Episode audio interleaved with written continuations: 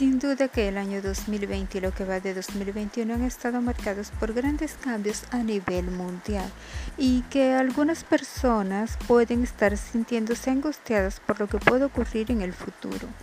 Lamentablemente se escuchan muchas noticias en estos últimos días de suicidios, lo cual nos hace un llamado de alerta, no quedarnos en un estado de angustia permanente, sino a buscar una salida.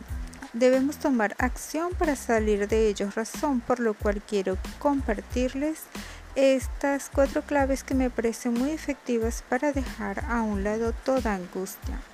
Comencemos. En primer lugar, enfocarnos en lo positivo de la vida, ver cuántas cosas tenemos por las cuales sentir agradecimiento, lo cual nos llenará de una mayor confianza. También fijarnos en segundo lugar en las fortalezas de nuestra personalidad, ya que este será siempre el punto de partida para comenzar algo nuevo y para ganar mayor seguridad y confianza en nosotros mismos y en lo que somos capaces de realizar.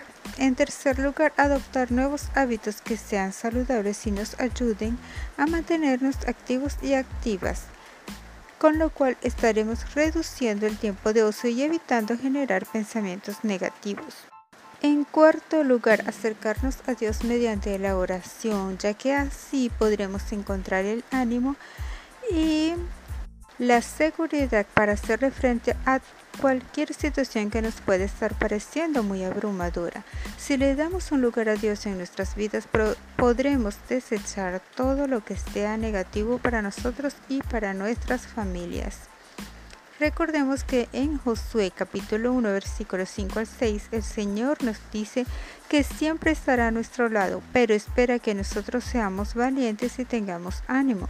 Tal vez sea por esto que existe el dicho, Dios dice ayúdate que yo te ayudaré, porque nosotros tenemos que tomar acción, hacer nuestra parte y si actuamos en el bien, Dios nos respaldará y nos llenará con su paz.